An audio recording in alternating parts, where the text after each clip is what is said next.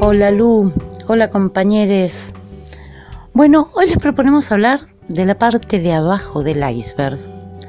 Eso que le da sustento, que lo mantiene estable, es la parte más robusta, más grande. Vamos a hablar de los mal llamados micromachismos. A ver, la definición es que serían conductas que están absolutamente normalizadas eh, y que son el caldo de cultivo en el que se asientan todas las violencias de género. ¿Por qué digo que estamos mal llamadas? Estamos llamadas porque el término micromachismo fue acuñado en los 90. 30 años después no sería correcto que siguiéramos minimizando estas prácticas con el prefijo micro. Llamémosla machismos, aunque intentan ser sutiles y estar invisibilizados, que no significa que sean invisibles. Porque de esta manera, llamándolo como por su nombre, machismos, colaboramos en la tarea de terminar con ellos, aunque cuando los denunciamos enseguida nos llaman exageradas, excesivas, desmesuradas, feminazis, etcétera, etcétera. Bueno, ahí tenemos el primer ejemplo de micromachismo. A ver, hay una, una receta, si quieren, para perpetuar a través de la educación estas prácticas de violencia de género y de opresión de un género sobre el otro. Mm, a ver, ejemplos. Regalen muñecas a las nenas. Es una advertencia. Eh, ya le estamos diciendo, mira que te tienes que acostumbrar, porque elijas lo que elijas y hagas lo que hagas, esto es inevitable. Después con el tiempo, cuando nuestras hijas, sobrinas van creciendo, tenemos frases como, cuando seas madre me vas a entender. Nunca planteamos, si llegaras a elegir ser madre o si... No, no, cuando seas madre. Sigue siendo eso, es inevitable. Si nuestra hija crece un poco más, pasa de determinado, determinada edad, apúrate, se te pasa el tiempo se te pasa el tiempo para cumplir con el mandato. En esto, en esto de pensar en los, las niñez, les, les, hago un desafío. Intenten ir a cualquier casa donde se venda ropa para los más pequeños y las más pequeñas. Fíjense que están todas las remeritas rosas de princesas y las remeritas azules de superhéroes. Pero busquen dónde están las remeritas con la imagen del príncipe. ¿Dónde están los príncipes y dónde están las heroínas? Si alguno lo encuentra, que me avise. En el ámbito privado, yo les voy a dar dos ejemplos. Eh, en una ferretería voy, pido un diafragma para un calefactor de 5000 de tiraje, etcétera, digo la marca, y me preguntan eh, qué le dijo su marido.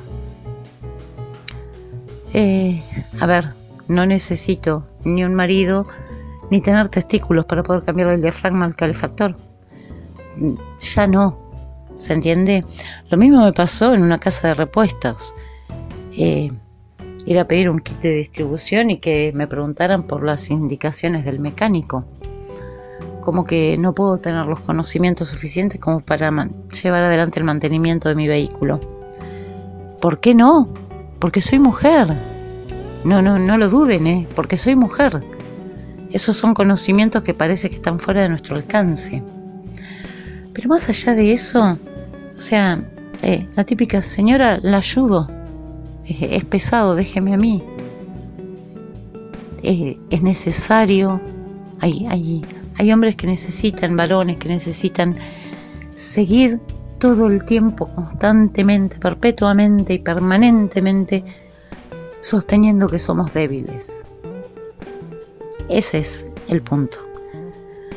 Lo mismo pasa con este, la frase te ayudo es, da para mucho, ¿no? Pero el te ayudo en las tareas del hogar ya sabemos que es me borro, son tus obligaciones, yo estoy de invitado o no sé, de buena voluntad, te ayudo con lo que es originariamente tuyo.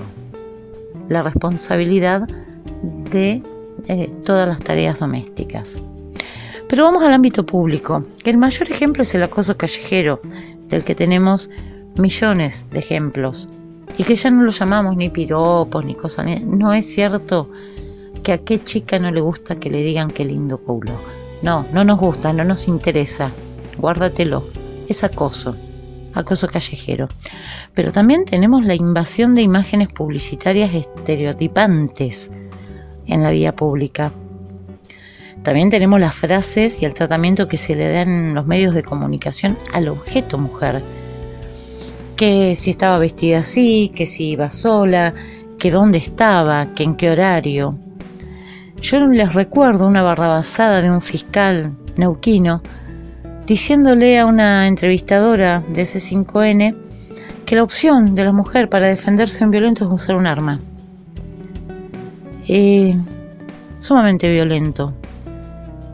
Pero también normalizamos que el conductor o conductora de un programa televisivo, de esos que tienen invitados, se refiera a las mujeres en cuestiones o le haga observaciones estéticas. Qué linda estás, qué linda sos, cosas por el estilo. Digo, ¿ustedes imaginan por pensarlo así en el aire a Tinelli entrevistando a Gallardo y diciéndole qué lindo sos? Digo, pues son los primeros que se me ocurren, pero... O, cualquier entrevistadora, entrevistador, que vaya a hacer una entrevista a, no sé, Alberto Fernández o a Fito Páez, no importa quién, y decirle qué lindo sos, me parece que, que, sería algo que estaría muy fuera de lugar porque solo se convierte en objeto el cuerpo de las mujeres, para calificarlo o descalificarlo. Y les hago, les, les lo llevo un poquito de memoria. Yo no sé si recuerdan cuánto se habló de las carteras de Cristina. Ahora se está hablando de cuánto calza, pero de las carteras de Cristina. Y estuve buscando, les juro que estuve buscando a ver quién hablaba de las carteras de Néstor y no lo encontré. O sea, los accesorios solo sirven para descalificar a las mujeres. Y eso que Néstor usaba cartera, ¿eh? Llevaba todos sus papeles, información. Em, pero no, no encontré que se hablara. Pero lo mismo pasa para, porque no es una cuestión partidista, ¿eh? es una cuestión de que necesariamente nos tienen que poner ese lugar. También encontré muchas notas y observaciones sobre la ropa de Cristina y también de la de Juliana Aguada. El traje, la marca, el diseñador, quizás el costo o no. No encontré la marca del traje que usaba su esposo, que era el funcionario. No, no, parece que no. El modelo, el diseñador. Em, todo lo que tenga que ver con cómo nos vestimos es utilizado para calificarnos o descalificarnos a nosotras. Porque el punto está en que sepamos que hagamos lo que hagamos, no podemos decidir. Ese es el punto y eso es lo que se nos enseña desde muy chiquitas. Sentate como una señorita. Esto es de varones, no lo podés hacer vos. Em, y tantas otras cosas, ¿no? ¿Cómo vas, a, ¿Cómo vas a jugar con todos nenes? Sos una varonera. Varonera, autoritaria, machona, eh, mandona todas esas descalificaciones están pensadas para aquellas que osan no mostrarse inferiores. Aquella que no se muestra inferior, aquella que no se muestra débil, eh, que tiene cierta resistencia a estos machismos tan bien orquestados y tan penetrantes, es la que recibe los descalificativos permanentemente. Lu, te paso la pelota. Hola, buenas tardes Lu, buenas tardes compañeros, ¿cómo están? Bueno, me voy a sumar a lo que nos venía contando Lu, con algo que me pareció realmente muy descriptivo y atractivo para sumar a esta columna. Son unas historias chiquititas, unas pequeñas historias, historias de machismo. Esta nota es de Analia Kunsley. Juan y Ana trabajan y tienen el mismo horario. Los dos llegan a casa al mediodía. Juan se pone cómodo y se sienta frente al televisor a esperar el almuerzo que está preparando Ana. Eso sí, antes la ayuda y pone el mantel en la mesa. Nunca se le ha ocurrido preparar él el almuerzo y Ana tampoco se lo ha pedido si bien muchas veces piensa que podría ayudarla. Pero bueno, ¿para qué pelear? se pregunta. Lo hago en dos minutos y ya está. Y se apura para que no tenga que esperar mucho. Luis y Julia hace mucho tiempo que están juntos. Antes compartían más actividades y salidas, pero Luis ya no siente ganas de ir al cine y no le gusta ir a comer afuera. A Julia le apasiona el cine y ni que decir de cenar en algún restaurante, aunque fuera chiquitito y familiar. Pero le parece que si sale sola al cine o con alguna amiga, está abandonando a Luis y se queda en la casa. Cuando le reclama a Luis, este le dice que lo hace sentir culpable por no querer acompañarla y se acaba el tema. Ana no va al cine ni a cenar. Pedro y Susana ven todas las noches televisión antes de irse a dormir. Susana ama las series tontas, yankees y no le gustan los documentales que a Pedro le apasionan. Sin embargo, indefectiblemente terminan disfrutando de algún documental y solo a veces, como para contentarla, elige una serie y se duerme mirándola. La mayoría de las veces que se habla de violencia de género, lamentablemente escuchamos historias de mujeres golpeadas que han sufrido violencia física extrema, que han sido hospitalizadas o muertas. Sin embargo, como ha venido sosteniendo la doctrina y reflejando en los fallos en la materia, contado en innumerables artículos y publicaciones, no necesariamente jurídicos, la violencia de género dentro de los hogares es más sutil, pero igual de agobiante y aplastante. Son prácticas que además se legitiman por el entorno social en oposición a otras modalidades de violencia que se denuncian y sí se condenan en lo cotidiano. Son por lo tanto manifestaciones sutiles que a menudo nos pasan totalmente inadvertidas porque es un machismo subterráneo que no hace saltar nuestras alarmas la mayor parte de las veces. Les cuento, queridos oyentes, que hay una cuenta em, de Facebook que se llama Micro Relatos de Machismo que recopila testimonios reales de mujeres que van contando sus historias de micromachismos. Algunas no son tan micromachismos, pero bueno, em, historias, historias reales, historias cotidianas, vividas con parejas, con familia, con amigos. Y les voy a leer algunas. Durante cuatro años hicimos tratamientos para tener un bebé. Mi ahora ex me decía que yo ovulaba a propósito los viernes para que él no pudiera ir a jugar a la pelota. Un compañero de trabajo me encerró en el baño y quiso obligarme a practicarle sexo oral. Cuando logré salir corriendo, fui con mi jefe, le conté y me dijo, esto te pasa por ser la única mujer en el grupo. Renuncié y los denuncié. Al agresor en la justicia le dieron orden de alejamiento, a mi jefe en la empresa nada. En confianza, le conté a un novio, ya ex, que sufrí un abuso siendo niña. Lo tomó para burlarse en las redes de las feministas. Rayar paredes no te quita lo violada. Mi papá me dijo, delante de mi hija de 15 años, hacete unas pizzas que es lo único que sabes hacer bien. Mi hija le contestó, mi mamá hace todo bien, el problema es que vos solo sabes comer pizza. Bueno, como verán, algunos relatos eh, rayan lo gracioso, otros son gravísimos, pero así como estos hay miles. Em, en esta columna queremos destacar por ahí estas cosas pequeñitas que ocurren en lo cotidiano, en el seno de nuestras familias, en nuestros trabajos, Después también, sí, en la justicia, en todos lados, en todos lados, queridos oyentes. La idea es eh, desmenuzar el machismo. En esta columna hablamos siempre de, miles de temáticas y hoy queríamos irnos a lo pequeñito, desmenuzar estos mal llamados micromachismos, porque en realidad son la base del machismo. Y queríamos a partir de esta columna preguntarles a ustedes que analizaran, ¿reconocen alguno de estos mal llamados micromachismos o machismos cotidianos en algunos de ustedes, en su familia, en su trabajo. Ese es el ejercicio que siempre está bueno llevar a cabo para que cambiemos y nos deconstruyamos de verdad. No nos deconstruyamos de la boca para afuera, sino que en cada una de nuestras actitudes podamos revisarnos. Adhiero completamente también, Lu, a lo que decías acerca de, este bombardeo constante que tenemos desde que nacemos para ser de una determinada manera y cuando ya te salís un poquito de la norma, estás castigada, estás castigado. Es lo que llamamos las disidencias. Justamente las personas que son como les surge y sienten ser sin querer ni necesitar encajar en ningún lado. Y eso es penado en nuestra sociedad.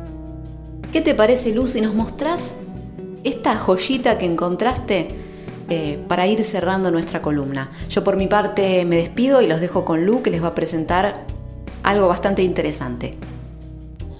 Lu, buenísimas, buenísimas las historias. Y si uno lo pone en perspectiva y piensa que eso es día a día, en lo cotidiano, extendido absolutamente, extendido en todos los espacios que podamos ocupar, ya no se vuelve tan micro, ya no es tan micro. Ahí queda evidenciado que es una estrategia. ¿Y por qué digo que es una estrategia? Porque es una estrategia evidentemente ideada, generada, propuesta, propulsada por aquellos sectores que quieren sostener su privilegio de dominación. Queda evidente si uno los empieza a ver, a, desarmar, como este, este casi cotidiano hecho de que si vas a tomar algo o a comer algo en algún lugar, la cuenta se la entregan a él. ¿Qué significa eso? ¿Qué te están diciendo?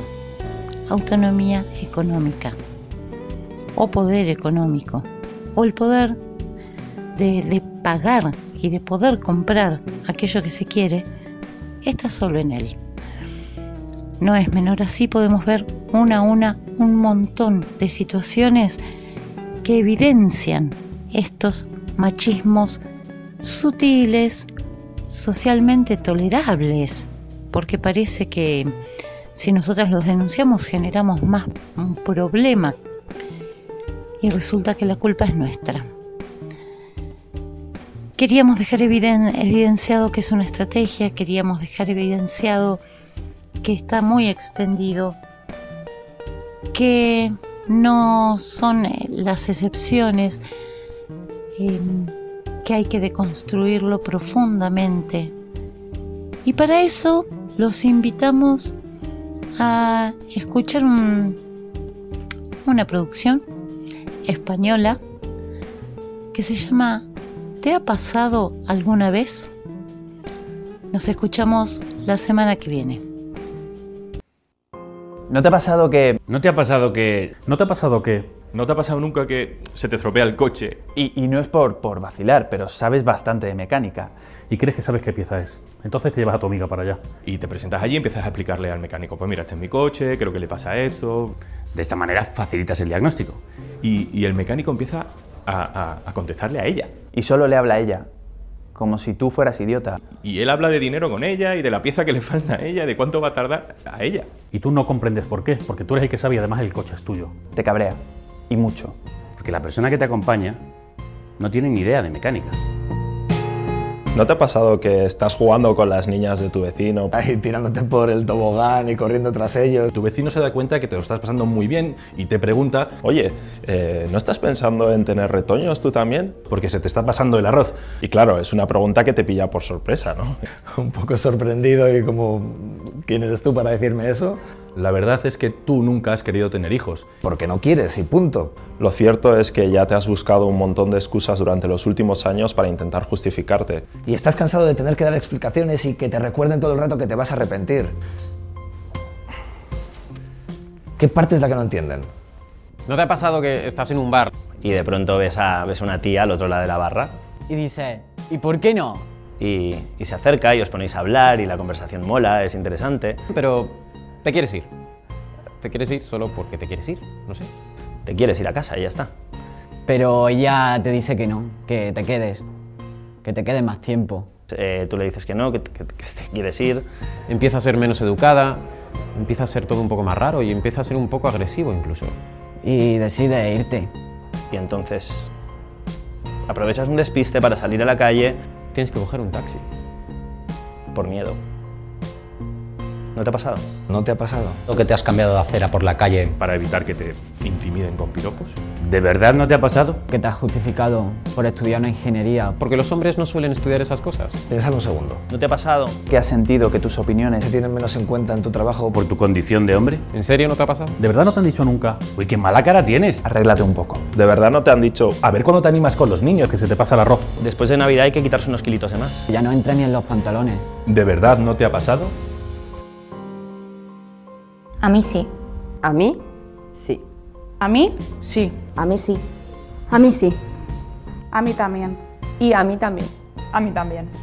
Y a mí. Sí.